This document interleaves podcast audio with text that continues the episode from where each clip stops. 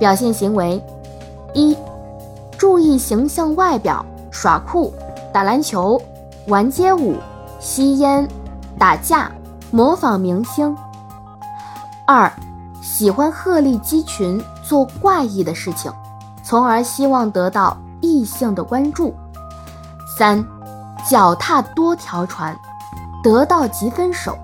主要人群自初中至工作皆有，以高中、大学居多。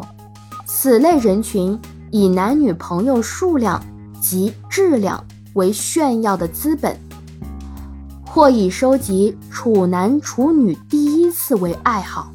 与此类人群交往，往往比较容易受伤。非同类人难以幸免，同类人易建立炮友关系。第三阶段，懵懂期。本阶段在恋爱或感情中已产生需求，或安全感，或提款机，或排解寂寞，或生理需要。多数的当事人并不自知。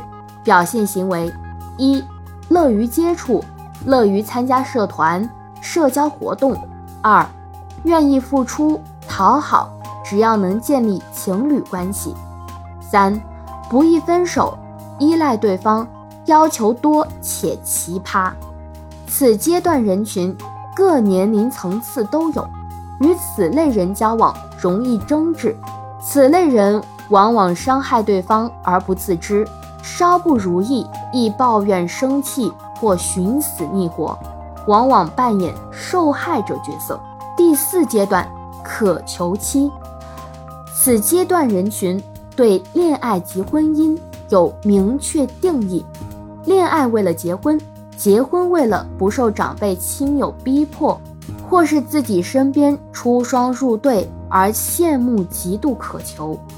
或是想通过结婚改变生活质量，此阶段人群目的性更强，价值观受普世价值观影响严重。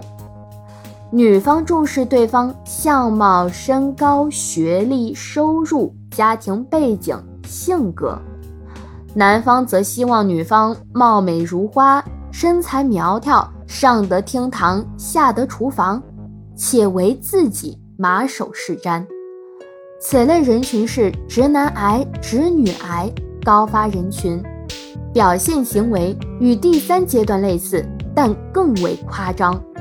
一会注册相亲网站，报名相亲活动，发动周边的所有力量介绍对象。二闪婚闪离，此阶段人群与第三阶段类似，让自己和对方都很辛苦。不如意时反应更为激烈，是本人深恶痛绝及绕道而行的角色。第五阶段成熟期，此阶段人群对恋爱及婚姻有明确定义，并不受普世价值观的影响，对另一半的内在需求更高，指与自己价值观相契合。表现行为一。不骄不躁，宁可单身，绝不凑合，绝对的宁缺毋滥。二，拿得起，放得下。三，不轻易确定关系，但步入婚姻后，普遍幸福度较高。此类人群有自己的思想，很难受旁人左右。在世人眼中，他们未必是成功的，但是普遍心态好。无论顺境逆境，皆能泰然处之，能找到生活的乐趣。此类人群包容度较高，与人相处让人舒服，尊重不同观念，而各阶段间不存在必然的递进性，而不是每个人都会经历所有阶段。